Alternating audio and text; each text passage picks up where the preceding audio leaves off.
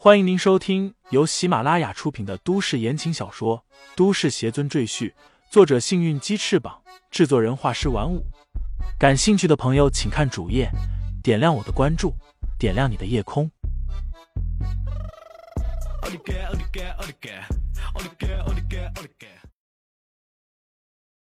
第一百三十九章灵丹妙药上。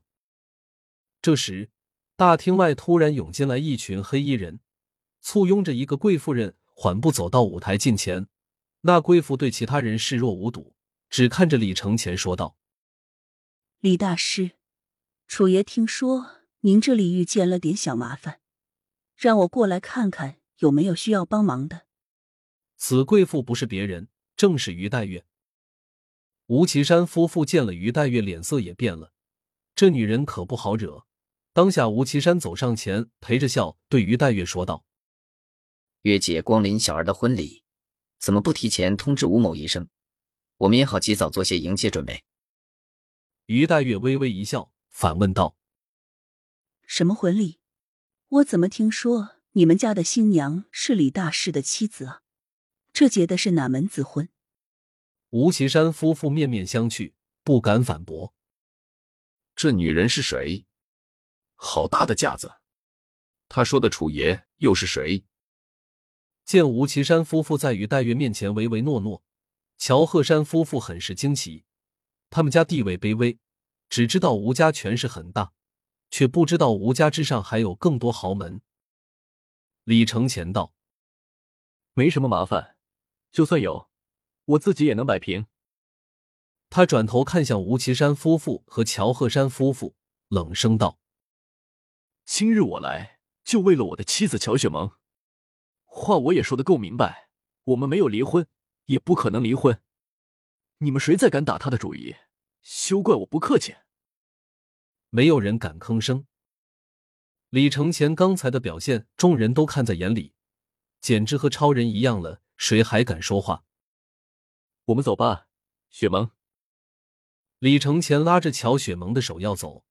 吴生斌又在后面大声喊起来，也不知道他在质问谁。难道我就白白挨了李承前的打，活该下辈子坐轮椅吗？凭什么？所有人目光都看向了吴胜斌。吴岐山咬了咬牙，走到于黛月面前，低声下气的说道：“月姐，您帮我们主持一下公道吧。我儿子无缘无故被李承前打成重伤，难道这件事就这样算了？”我吴家心里不平啊！于黛月淡淡的看了他一眼，道：“李大师为人低调，若不是你们惹怒了他，他也不会下这么重的手。所以，说到底还是你儿子咎由自取的结果。”郑家比吴家势大，但李承前刺瞎了郑福妮的眼睛，楚家背后说了一句话，郑家都不敢造次，更何况他吴家还不是至尊会员。于黛月更不放在眼里。吴奇山见于黛月偏袒李承前，心里愤怒难平。他不敢对李承前和于黛月发火，便转头把火气撒在了乔鹤山夫妇头上。乔鹤山，你的女婿打伤我的儿子，你的女儿又不肯嫁过来赔礼。那好，从明天不，从现在开始，我吴家投到你齐家医馆上的所有资金全部收回，你还要赔偿。我们家的各种损失，乔鹤山都傻眼了，把他乔家上下全卖了也赔不起吴家啊！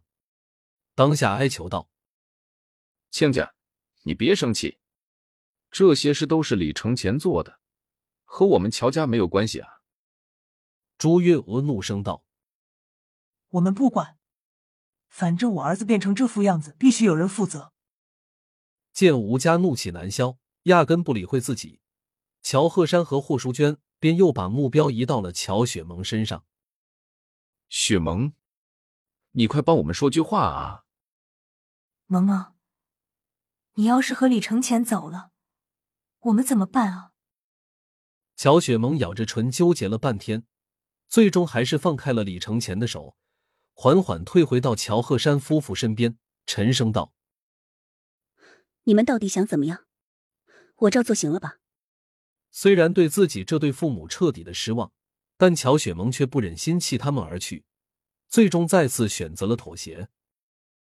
雪萌，你应该为自己而活，而不是你的父母。李承前摇摇头说道。乔雪萌道：“他们生我养我，这份恩情我这辈子都还不清。”于黛月撇撇嘴，走上前来说道：“这样吧，我有个提议，可以让大家皆大欢喜。”众人纷纷看向他，便听他朗声说道：“事情起因是吴家说李大师打伤了吴胜斌，真相到底如何，我们暂且不论。如果李大师能够治好吴胜斌的身体，那么这件事就此结束，大家都不要再互相追究。你们说怎么样？”很多人的脸上露出这是绝对不可能的表情。吴生斌的身体属于重度残疾，根本没有治愈的可能。李承前是很能打，但他真的会治病吗？还是这种无法治愈的疾病，简直是天方夜谭。吴奇山一家人一头雾水，他们搞不清楚于黛月葫芦里卖的什么药。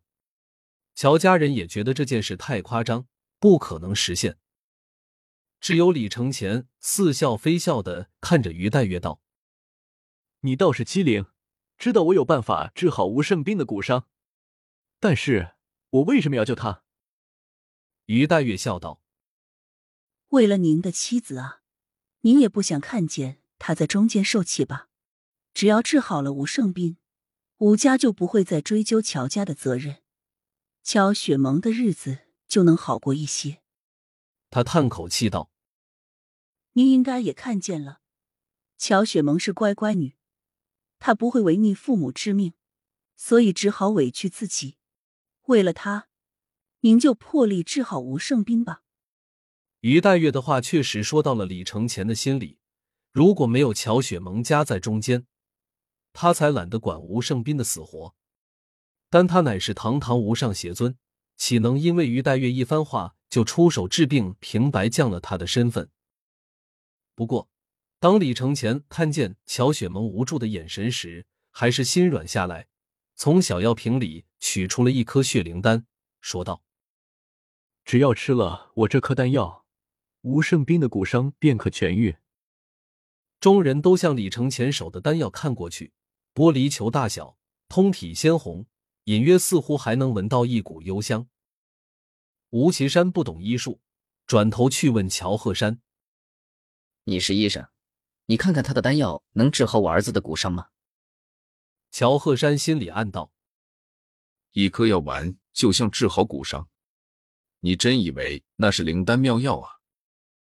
但他不敢直说，只是点头道：“我去看看。”说罢，走到李承前面前，接过那颗药丸，放在鼻下嗅了嗅，顿时感觉神清气爽。你这是什么药？乔鹤山脸色微变，他学医数十载，什么药一闻便可知道药性，但李承前这个药，他竟然分辨不出来。听众朋友们，本集已播讲完毕，欢迎订阅专辑，投喂月票支持我。你的微醺夜晚，有我的下集陪伴。